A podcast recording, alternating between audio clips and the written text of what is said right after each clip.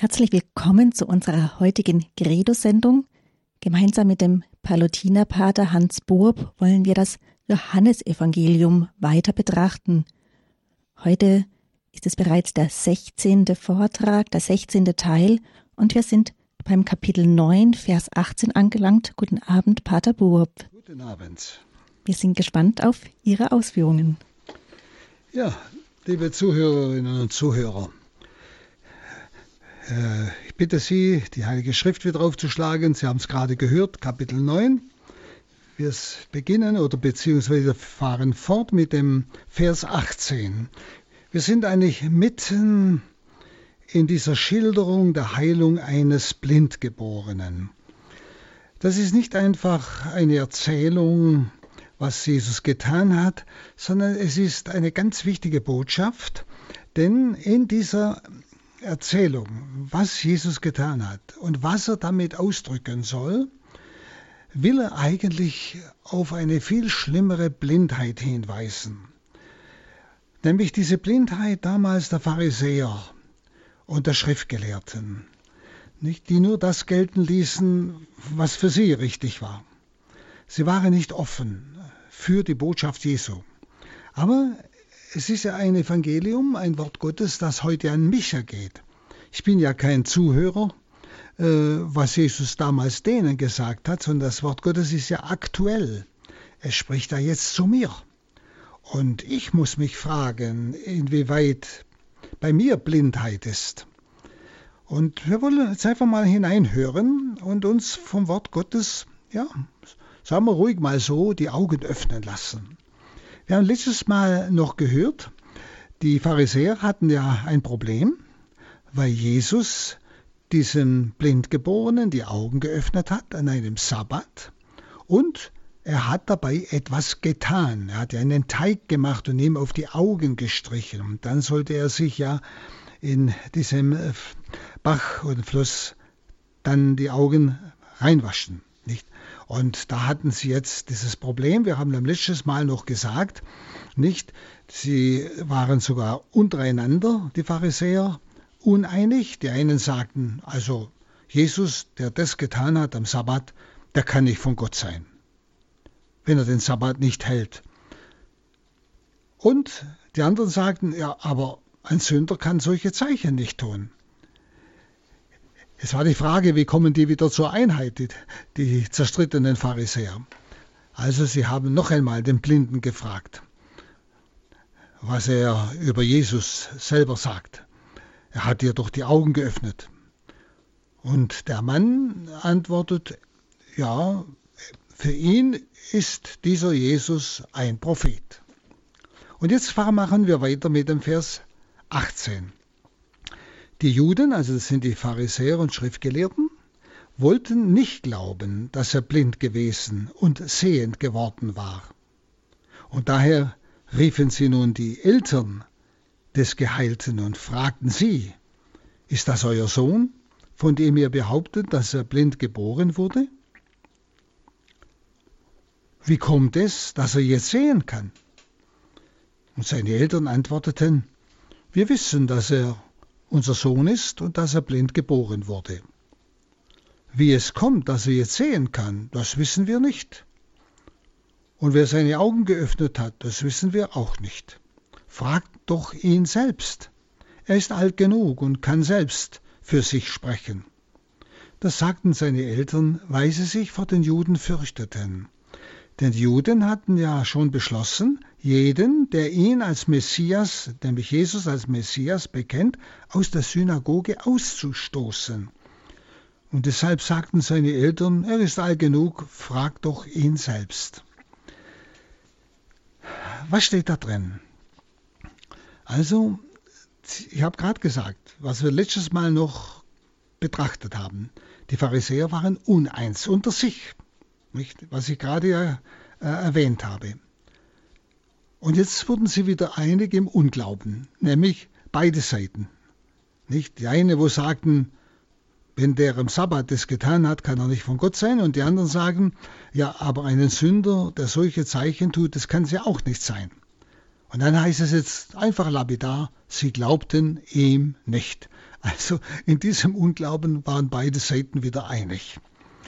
Ein interessanter Gedanke.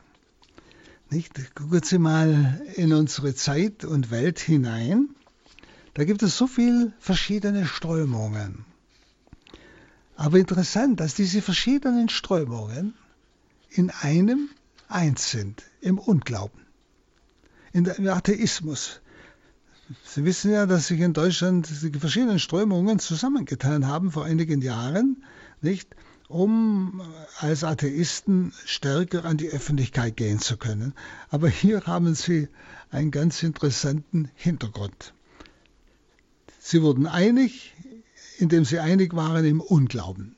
Sie glaubten ihm nicht, also diesem Mann, dass er blind war und jetzt sehen kann. Und damit haben sie ihre Spaltung unter den Pharisäern überwunden. Und jetzt rufen sie die Eltern, ob er wirklich blind gewesen ist. Und diese drücken sich sehr vorsichtig aus, denn Sie haben es ja gerade gehört, die Juden fürchteten, dass sie aus der Synagoge ausgeschlossen werden. Das heißt, dass sie als glaubende Juden ja, aus ihrer Glaubensgemeinschaft verbannt werden. Wir würden sagen, exkommuniziert werden. Ja? Und deshalb haben sie sich sehr vorsichtig ausgedrückt und haben alles auf ihn selbst verwiesen. Fragt ihn selbst, er ist alt genug. Sie haben gesagt, eines haben Sie bestätigt, er war blind, das wissen wir. Und dass er unser Sohn ist, wissen wir auch. Alles andere könnt ihr ihn selbst fragen. Mehr wissen wir nicht. Also Sie spüren diese große Vorsicht, aus Angst verstoßen zu werden als Glaubende. Ja? Sie bestätigten also genau das, woran die Pharisäer zweifelten. Sie zweifelten, ob er wirklich blind geboren wurde. Denn dass er sieht, das haben sie ja, das haben sie ja festgestellt. Ja? Es konnten sie also nur noch zweifeln, ob er überhaupt äh, blind geboren ist. Aber das haben die Eltern bestätigt. Nicht? Aber so, dass sie ihnen nichts anhaben konnten. Also sie haben über Jesus gar nichts gesagt. Dann 24 und 25 da riefen die Pharisäer den Mann. Also jetzt haben sie bei den Eltern eigentlich das nicht rausgekriegt, was sie wollten. Nicht? Äh, da riefen die Pharisäer den Mann, der blind gewesen war, zum zweiten Mal und sagten zu ihm, Gib Gott die Ehre. Wir wissen, dass dieser Mensch ein Sünder ist. Sie meinen Jesus, weil er am Sabbat diesen Teig angerührt hat und ihm die Augen geöffnet hat. Und dieser Blindgeborene antwortete, ob er ein Sünder ist, das weiß ich nicht. Nur das eine weiß ich, dass ich blind war und jetzt sehen kann. Also, wie gesagt, sie versuchen noch einmal, den Geheilten auszufragen, ob er sich widerspricht. Und zwar eben, sie behaupten wegen des Sabbatgebots, wir wissen, dass er, also Jesus, ein Sünder ist. Man muss sich das klar sein, der Sabbat war ja als Ausdruck des Ausruhens Gottes nach der Schöpfung. Und so soll der Mensch an diesem Tag Gott die Ehre geben, der die Welt erschaffen hat. So wie wir heute noch am Sonntag Gott die Ehre geben sollen, der uns nicht bloß die Welt erschaffen hat, sondern wir feiern jetzt nicht mehr den Sabbat, sondern den Sonntag, sondern dass er uns auch erlöst hat. Das ist der Tag der Auferstehung. Ja? Also es ist, äh, das ist der Sinn des Sabbat, Gott zu verherrlichen, Gott zu danken. Sabbat für die Schöpfung, jetzt äh, im, im Christentum, am Sonntag für die Erlösung. Nicht? Und die, die Schriftgelehrten, Pharisäer, haben dann um diese einzelnen Gebote, also auch das Sabbatgebot, verschiedene menschliche Anweisungen dazu gegeben. Also menschliche Gebote und Verbote. Und da war eben auch selbst so eine Kleinigkeit drin, dass Jesus da so einen kleinen Teig angerührt hat, nicht und ihm auf die Augen gestrichen hat. Also Bagatelle kann man sagen. Nicht? Aber nach ihrem menschlichen Gesetz, dass sie als Ausführungsbestimmung zu diesem dritten Gebot Gottes gemacht haben, das war menschliches Gesetz, deshalb ja, hat Jesus ihr menschliches Gesetz übertreten, nicht, dass sie aber gleichsam für ein Gottesgesetz halten. Und deshalb sagen sie, wir wissen, er ist ein Sünder, weil er das getan hat. Und sie, der, der Mann antwortet, das weiß ich nicht, ob er ein Sünder ist. Ich weiß nur, dass ich blind war und jetzt sehen kann. Also noch einmal eine ganz klare Aussage. Nicht? Also es ist schon etwas verblüffend, wie diese Pharisäer und Schriftgelehrten, obwohl sie selber sehen, was geschehen ist, obwohl sie die Zeugen hören, einfach praktisch das Handgreifliche leugnen. Liebe Zuhörer, nichts Neues unter der Sonne. Wenn Sie heute an verschiedene ähm, Ideologien denken, die uns aufgezwungen werden, die radikal, wirklich radikal gegen menschliche Erfahrungen, gegen wissenschaftliche Erkenntnisse sind, ist es genau dasselbe. Man kümmert sich nicht um die Wahrheit, sondern man will etwas Bestimmtes einfach durchdrücken. Es geht nicht mehr um Wahrheit, sondern es geht um den Menschen, der sich da was ausgemalt hat, ausgedacht hat. Ja? Also, Sie merken, nichts Neues unter der Sonne. Dann der Vers 26. Sie fragten ihn, was hat er denn mit dir gemacht? Wie hat er deine Augen geöffnet? Er antwortete ihnen, ich habe es euch bereits gesagt, aber ihr habt nicht gehört. Warum wollt ihr es noch einmal hören? Wollt auch ihr seine Jünger werden? Also sehr ironisch, der junge Mann, aber der hat genau das Richtige gesagt. Also haben wir jetzt noch einmal gefragt, was wir ja schon mal gefragt haben, was ja auch die Eltern gefragt haben. Also was hat er getan? Was hat Jesus getan am Sabbat? Aber er hat gar nicht mehr darauf geantwortet, sondern sie wollten nur noch einmal feststellen, er hat gearbeitet, nicht? Er hat einen Teig gemacht. Das wollten sie doch mal hören. Nicht? Das war, das wollen sie aus ihm rauslocken. Aber darauf ist er nicht mehr eingegangen. Sondern der Geheilte reagiert einfach, ja, ihr könnt schon sagen, ironisch. Wollt ihr vielleicht seine Jünger werden? Und er sagt ihnen klipp und klar, ihr habt nicht gehört, ich hab's euch schon gesagt, aber ihr habt nicht gehört. Wissen Sie, das ist, das ist ebenfalls, Sie merken, es ist ein Wort Gottes und Sie müssen es immer auf heute hin hören. Jesus will Ihnen etwas ganz Klares sagen, auf unsere Zeit hin. Er will uns ja Klarheit geben. Er will uns ja einen klaren Weg führen. Nicht? Schauen Sie, diese Ideologien heute, die uns so eigentlich kaputt machen wollen, das ganze Volk kaputt machen wollen, nicht? die sind blind gegenüber dem Natürlichsten, was es auf der Welt gibt. Sie sind äh, taub gegen wirklich erwiesene wissenschaftliche Ergebnisse in der Pädagogik, in der Gehirnforschung, nicht? in der Psychologie. Also es ist, sehen Sie, ihr habt nicht gehört. Die wollen nicht hören. Wissen man, man denkt, wir sind doch in einem Zeitalter von denkenden Menschen, von logisch denkenden Menschen. Aber liebe Zuhörer, täuschen Sie sich nicht.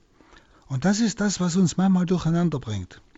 Wo wir uns selber manchmal fragen, ja, sind wir vielleicht doch die Letzten der Mohikaner, die es noch nicht kapiert haben. Nein, nein, liebe Zuhörer, schauen Sie auf das Wort Gottes, hier steht's. Aber ihr habt nicht gehört. Sehen Sie, die, das ist ein bewusstes Nicht-Hören wollen von objektiven Tatsachen. Genau hier das, was Sie heute in unserem Staat erleben. Und nicht bloß bei uns, ganz Europa. Obwohl sich manche jetzt doch massiv wehren. Nun,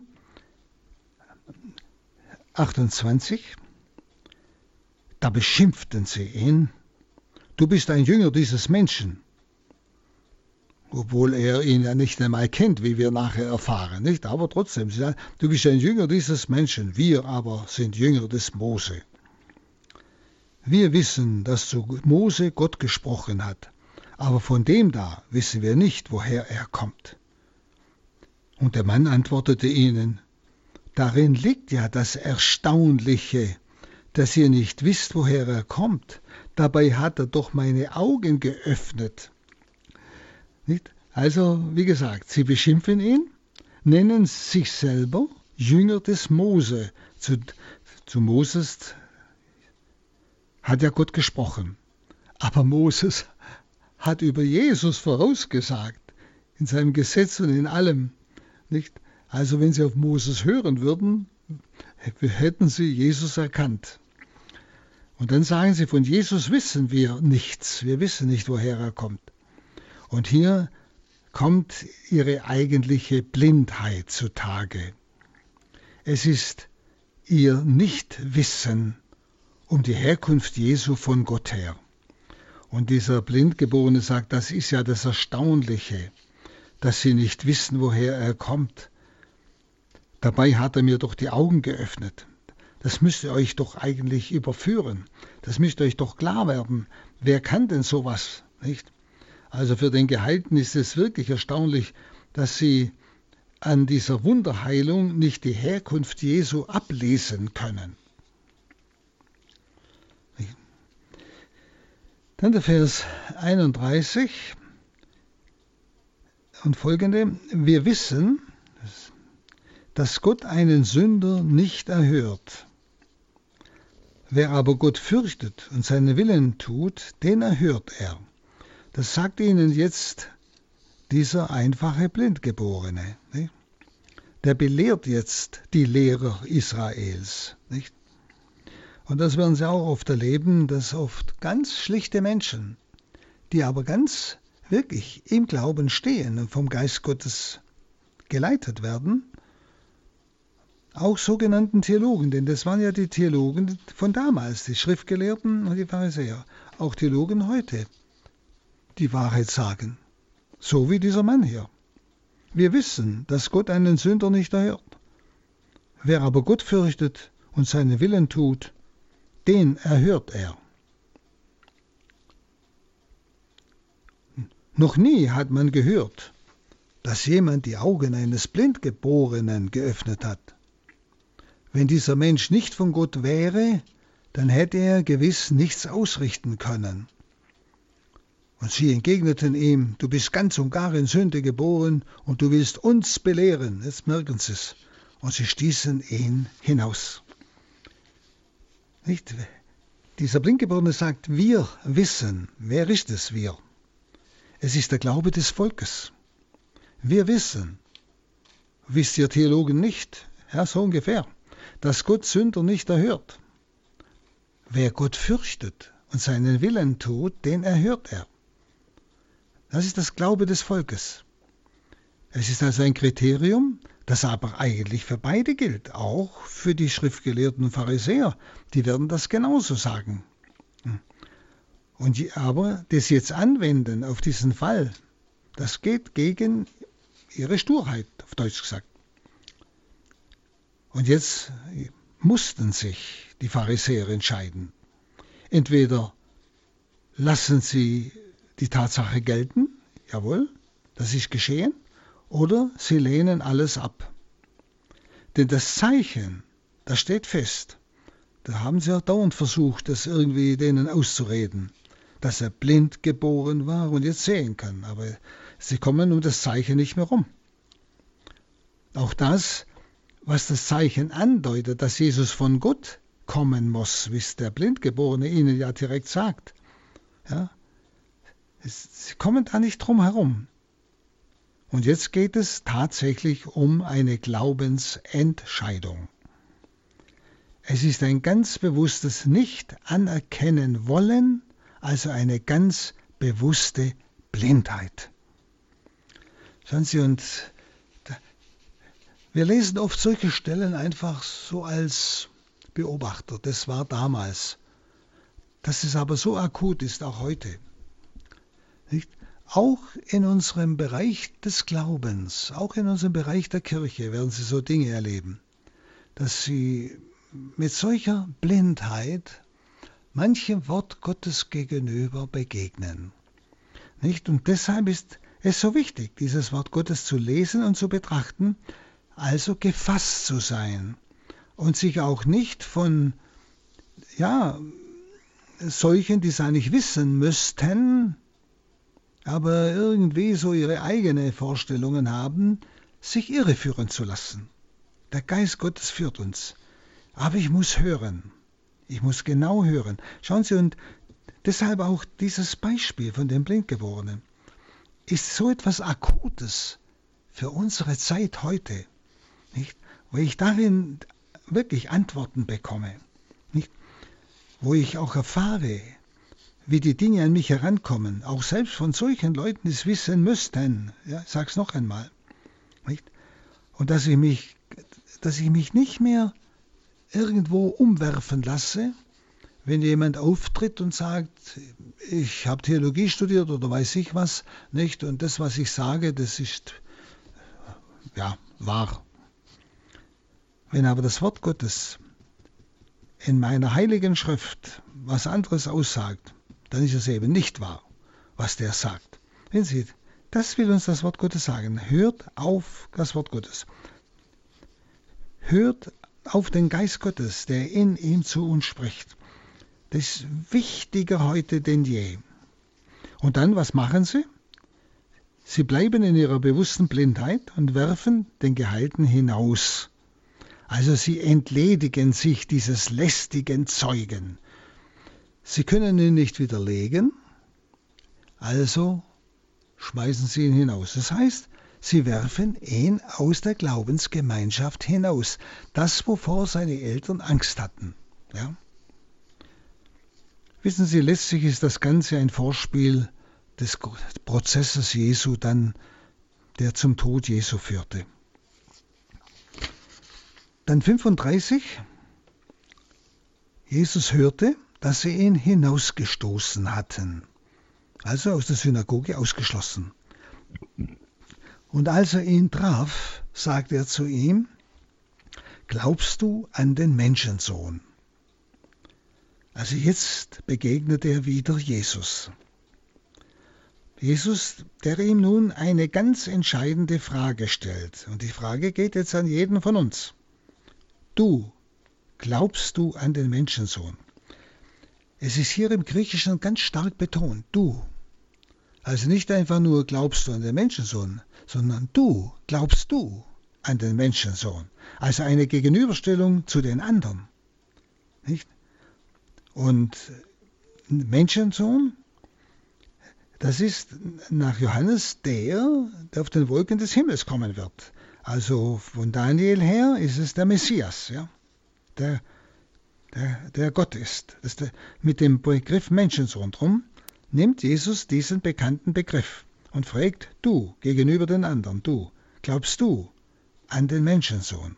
Hm? Also, Jesus ruft jeden namentlich, ganz persönlich. Und so sucht er auch diesen Mann, diesen Blindgeborenen, um ihn zum vollen Glauben zu führen. Ja? Er fragt ihn wirklich, du, glaubst du an den Menschensohn? Also, es ist jetzt eine Entscheidung gefordert von ihm. Und damit auch von uns. Wissen Sie, wir sind ja keine Zuhörer, sondern es ist das Wort Gottes an mich. Er fragt mich, glaubst du an den Menschensohn? Und nach, wie gesagt, nach Johannes ist der Menschensohn, der alles an sich zieht, nicht, wie es dann später vom Kreuz her heißt, nämlich er will ihm auch das Licht des Lebens nun schenken. Aber der, der junge Mann muss sich zuerst entscheiden. Und dann heißt es in 36, der Mann antwortet, wer ist es, Herr, damit ich an ihn glaube?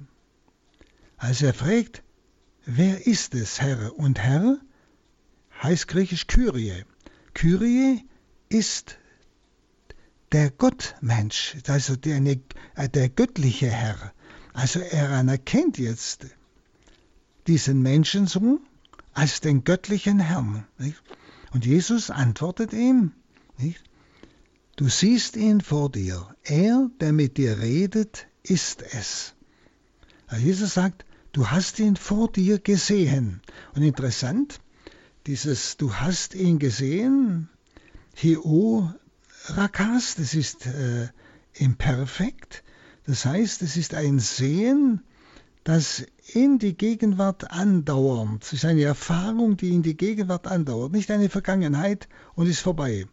Und dieses Sehen, es gibt ja verschiedene Worte für Sehen, das haben wir ja schon oft jetzt gesagt, aber dieses Wort wird benutzt, wo es um eine Gottesoffenbarung geht. Nicht? Und Jesus sagt, du hast ihn vor dir gesehen. Das heißt also, er hat ihn ja Kyrios genannt, göttlicher Herr. Also hat er ihn als der göttliche Herr erkannt und deshalb ist jetzt, darum heißt es jetzt, du hast ihn gesehen als Gottes Offenbarung. Also du hast nicht nur einen Menschen gesehen, du lieber Blindgeborene, sondern du hast den göttlichen Herrn, den Messias in ihm erkannt. Ja? Das ist das griechische Wort, das ist gemeint. Und das ist also eine bis in die Gegenwart andauernde Erfahrung. Und zu diesem Sehen, du hast ihn gesehen, kommt noch das Reden. Der, der mit dir redet, ist es. Also nicht nur Sehen, sondern vom Sehen her, das Sehen fordert sofort zum Hören auf. Zum Hören auf den, der zu mir redet. Ja? Wenn ich Gott erkenne, ist die erste Reaktion, dass ich höre, was der Herr zu mir sagt. Ja? Also auch für mein eigenes Leben ist das wichtig. Das Hören auf das Wort Gottes, gerade auch in der Schrift. Dann 38. Er aber sagte, ich glaube, Herr, und er warf sich vor ihm nieder. Und jetzt kommt das Glaubensbekenntnis dieses jungen Mannes. Ich glaube, Herr, wieder Kyrie, göttlicher Herr, und proskynein, das heißt, er fällt nieder im Sinne, das bedeutet bei Johannes, er betet ihn an. Also jetzt hat er Jesus erkannt als den Sohn Gottes. Also hier geschieht der Fortschritt vom jüdischen Glauben zum christlichen Glauben. Erinnern Sie sich gleich am Anfang der Begegnung, hat dieser Blindgeborene ihn Rabbi genannt, Meister. Dann, als er gefragt wird, als er ihm die Augen geöffnet hatte, als er gefragt wird, für wen hältst du ihn, hat er gesagt, er ist ein Prophet. Merken Sie das Wachstum. Vom Rabbi, vom Meister zum Propheten. Und jetzt fällt er vor ihm nieder und betet ihn an als den Kyrios, als den göttlichen Herrn. Sehen Sie auch das Wunderbare, die äußere Blindheit, die ist ja auch in einen Prozess gegangen, wenn Sie sich erinnern. Er war nicht einfach sofort äh, äh, sehend, sondern er wurde etwas auf die Augen gestrichen, da musste er sich waschen, zurückkehren und auf einmal konnte er schon sehen und dann auf einmal konnte er ganz sehen. Sehen Sie, das ist der, der, das eigentlich Tiefe dieses Wortes Gottes im Äußeren immer mehr sehend werden, wird der Prozess von der Blindheit zum Sehen gezeigt. Und anhand dieses Mannes, an diesen Worten, wird ebenfalls für uns alle gezeigt, es ist ein Prozess. Nicht?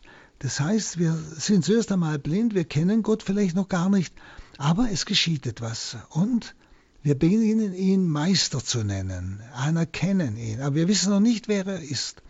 Und es geht weiter und auf einmal erkennen wir, er ist mehr als nur ein menschlicher Meister oder Lehrer. Er ist ein Prophet, er spricht von Gott her. Und auf einmal wird es immer heller, eben in unserem Herzen, das ist ja der Glaube, der wächst. Und auf einmal erkennen wir ihn, es kommt die Gottesoffenbarung, du bist der Herr, der Herr Himmels und der Erde. Genau das ist der Prozess. Merken Sie es, das äußere Wachstum, vom Blinden zum Sehendwerden und das um was es eigentlich geht, was Jesus uns sagen will.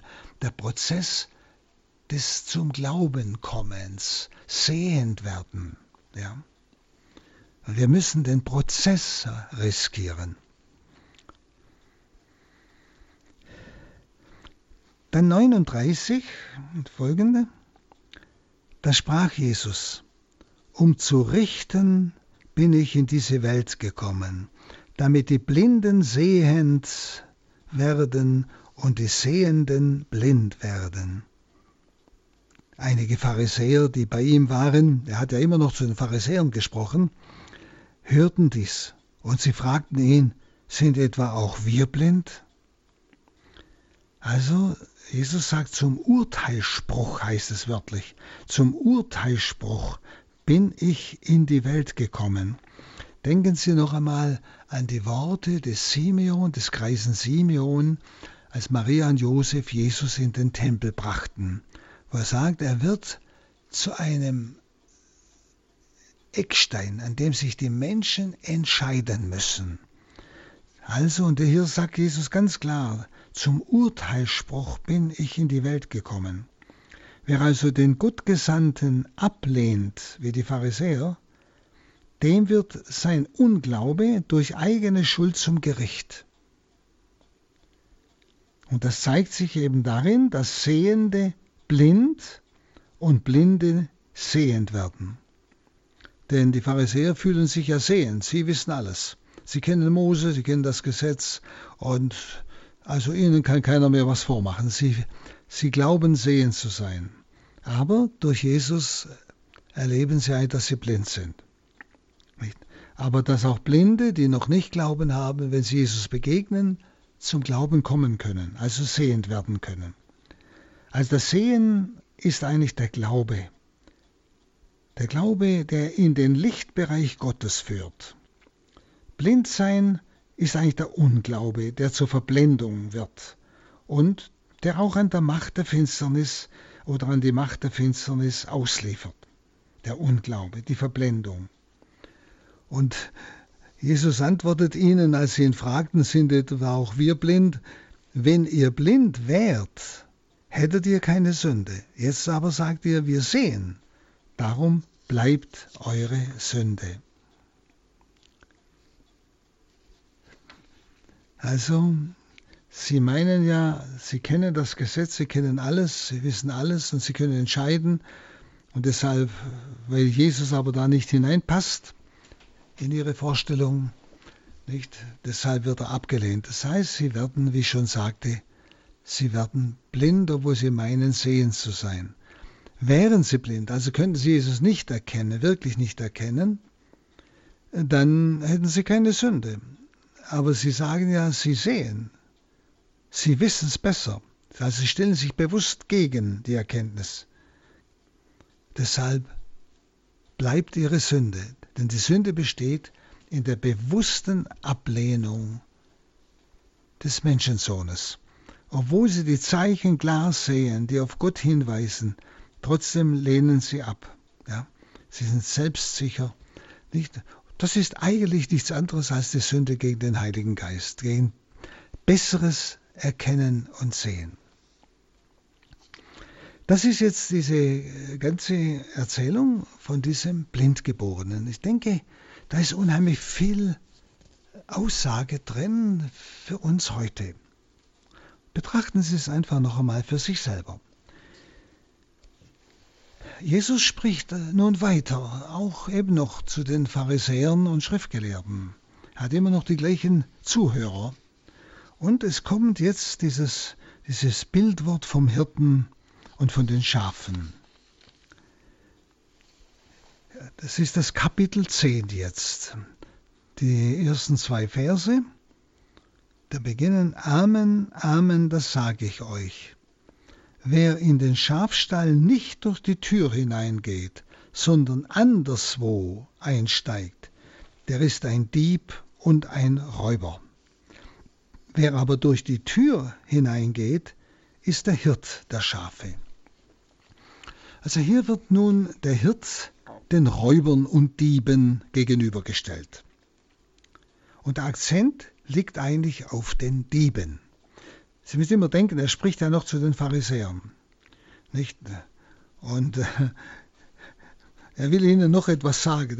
Er bemüht sich ja immer noch, sie zu gewinnen. Verstehen Sie, das ist ja das Wesen Gottes. Also der Akzent liegt auf den Dieben, auf den Räubern.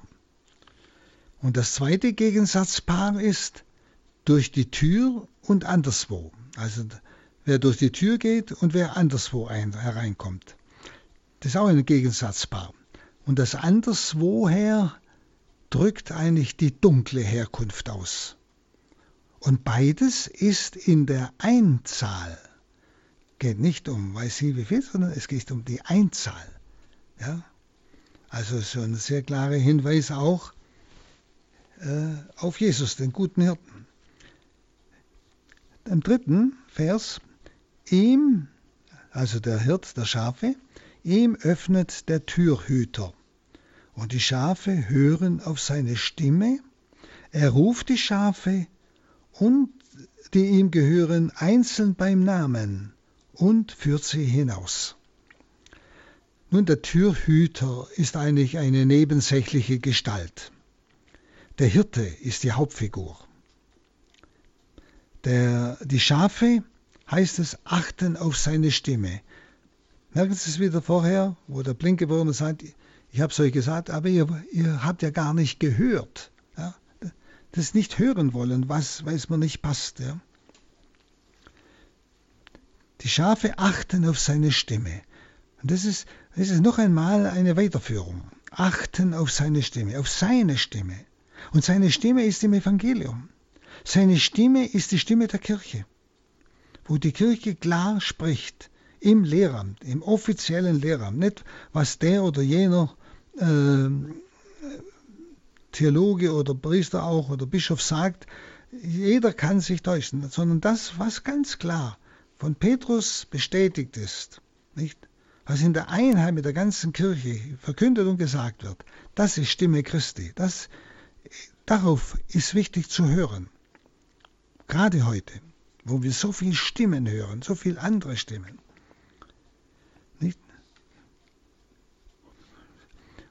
Die Schafe achten auf seine Stimme. Diese Stimme gilt nur den eigenen Schafen. Sie müssen sich so vorstellen, diese Gebäude, das war, ja, war der große Innerhof und da hatten mehrere Schäfer ihre Schafe abends zusammengetrieben. Und, und die Schafe kannten die Stimme ihres Schäfers, ihres Hirten. Und wenn einer kam und hat seine Stimme mit seiner Stimme gelockt, haben die Schafe auf ihn gehört. Sie kannten ihn und sie, ihm sind sie gefolgt. Ja.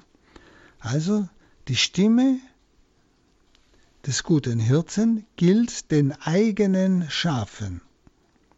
Er ruft sie beim Namen. Das, was wir immer wieder in der Heiligen Schrift kennen. Jedes einzelne ist wichtig für ihn.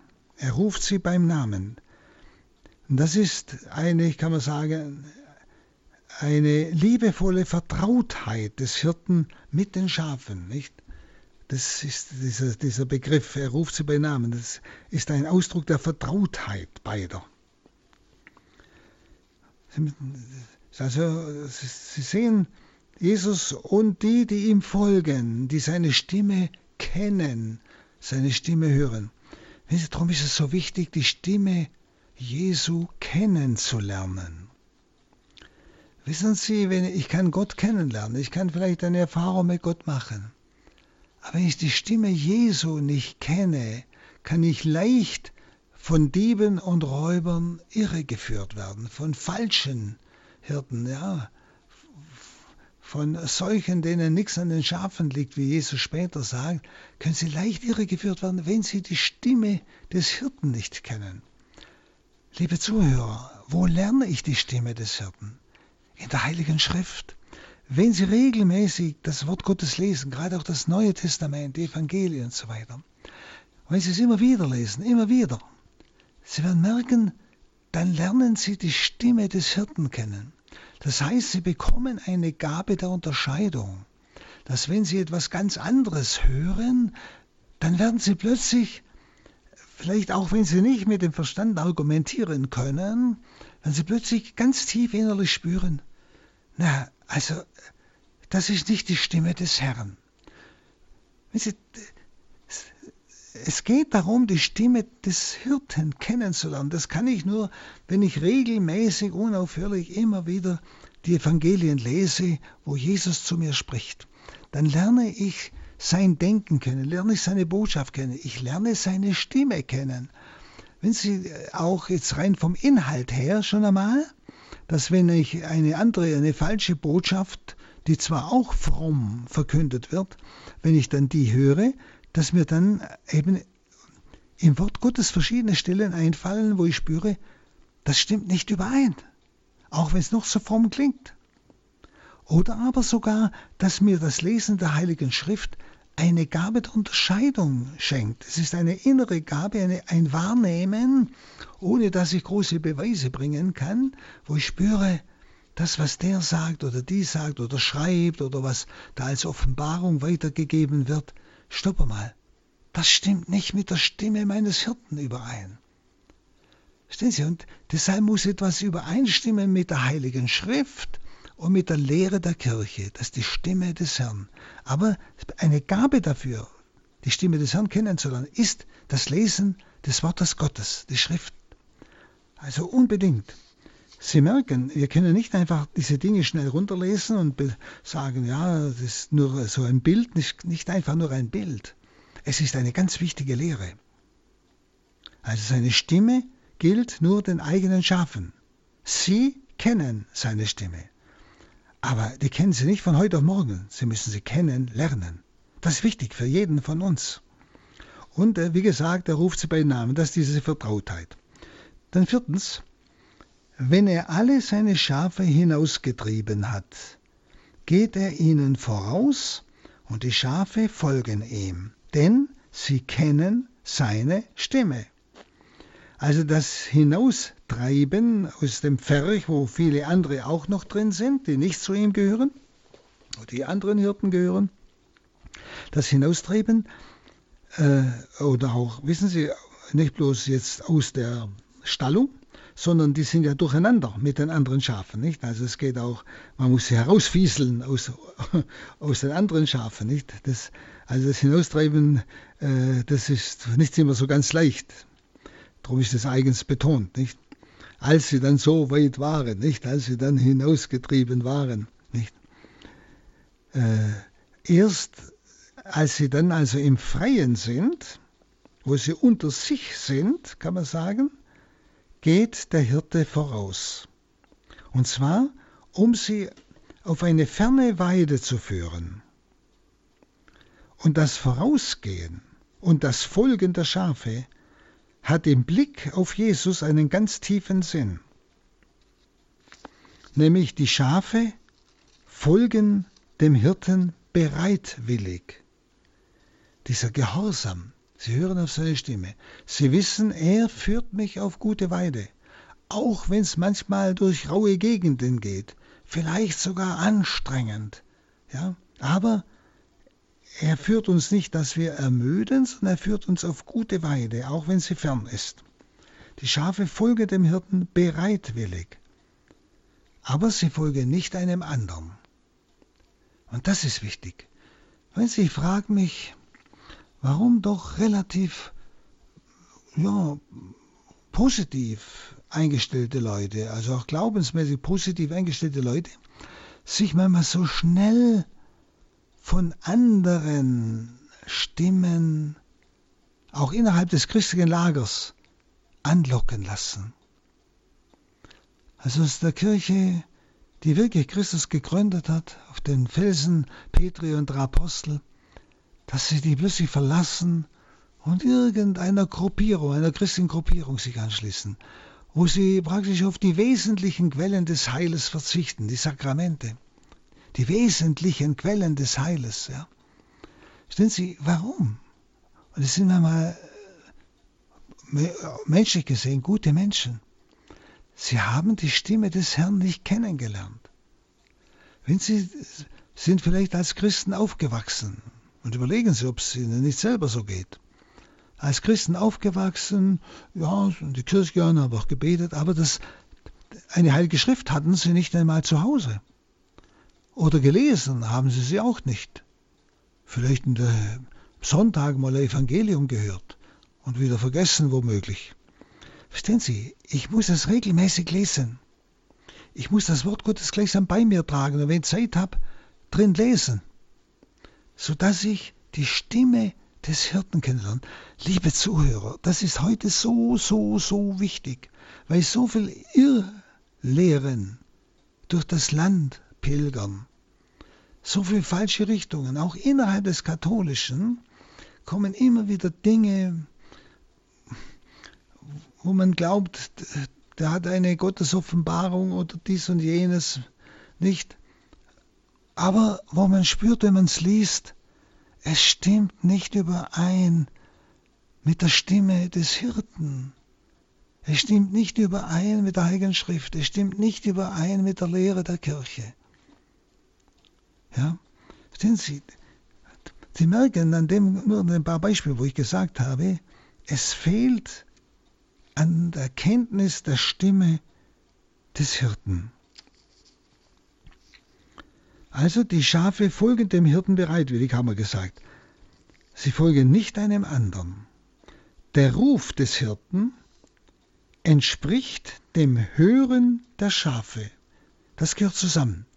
Der Ruf des Hirten entspricht dem Hören der Schafe. Also folgen ist der Glaubensgehorsam. Wenn es heißt, sie folgten ihm, das ist Glaubensgehorsam. Sie hören seine Stimme und sie hängen sich an diese Stimme und sie glauben ihm, auch wenn sie noch nicht alles verstehen. Und seine Stimme hören heißt seine Offenbarung verstehen. Und dazu ist die Unterscheidung der Geister so wichtig, die ich immer mehr auch ja, bekommen kann durch das Lesen, regelmäßige Lesen der Heiligen Schrift. Dann der Vers 5. Einem Fremden aber werden sie nicht folgen, sondern sie werden vor ihm sogar fliehen, weil sie die Stimme des Fremden nicht kennen. Also hier ist ein falscher Führer, besser gesagt Verführer gedacht. Vor ihm würden sie wegfliehen. Nicht?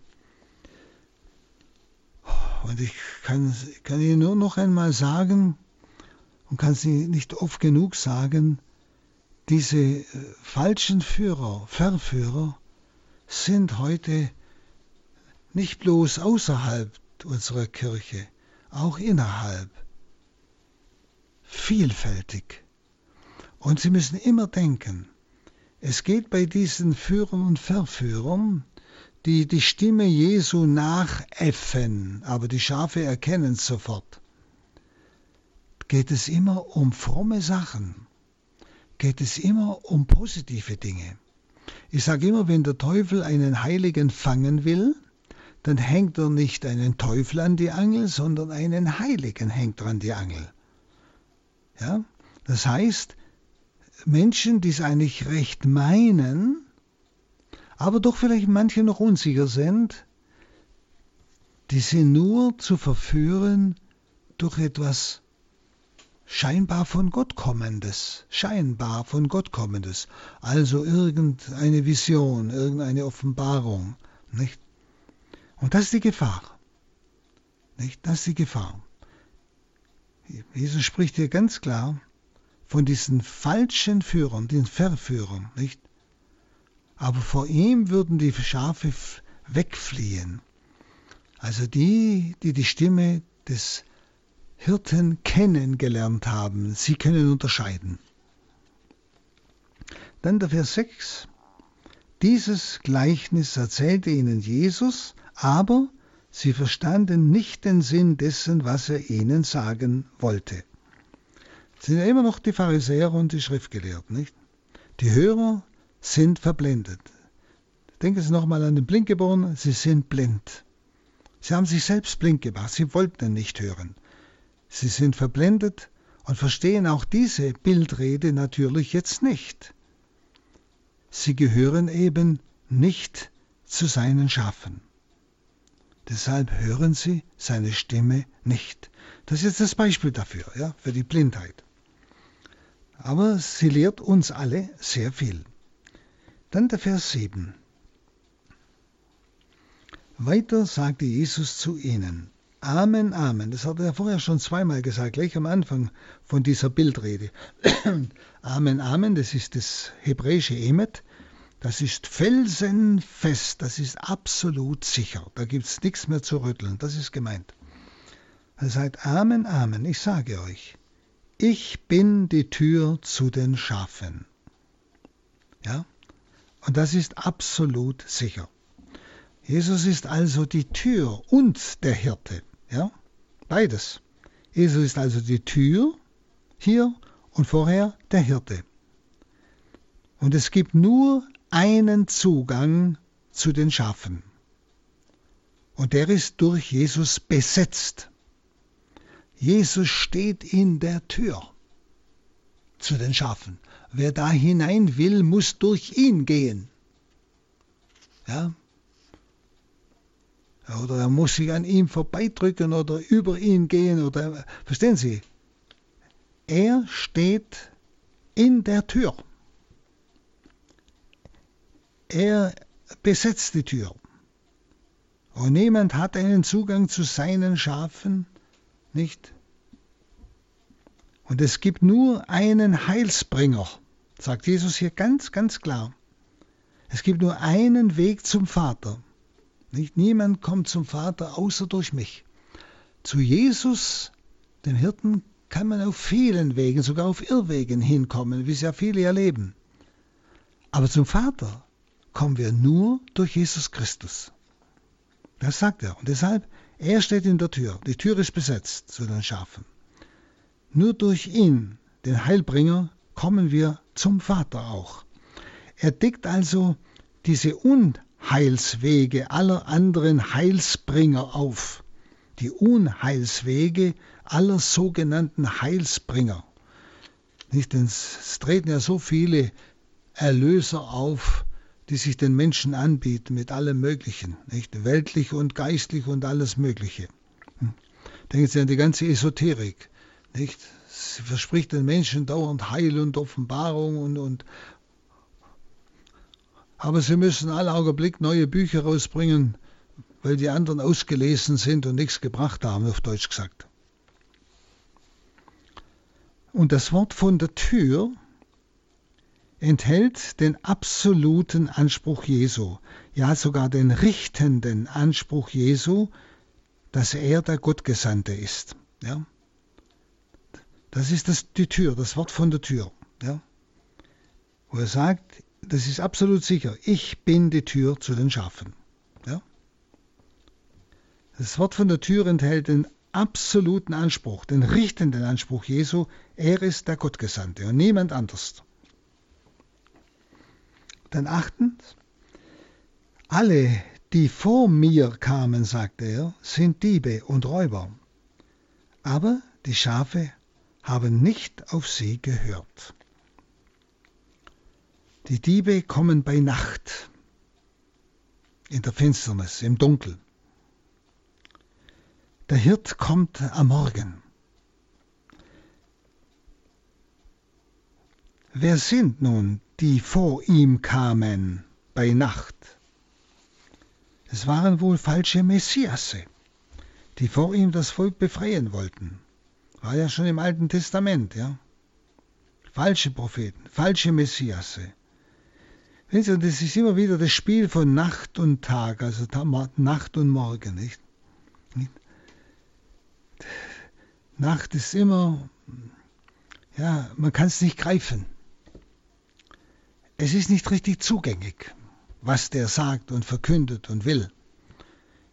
Das gegen das, was von Gott kommt, ist im Licht. Das spürt man, das, das sieht man was gleichsam. Also jetzt nicht im Sinn von sehen, aber es wird etwas durchsichtig es wird etwas klar.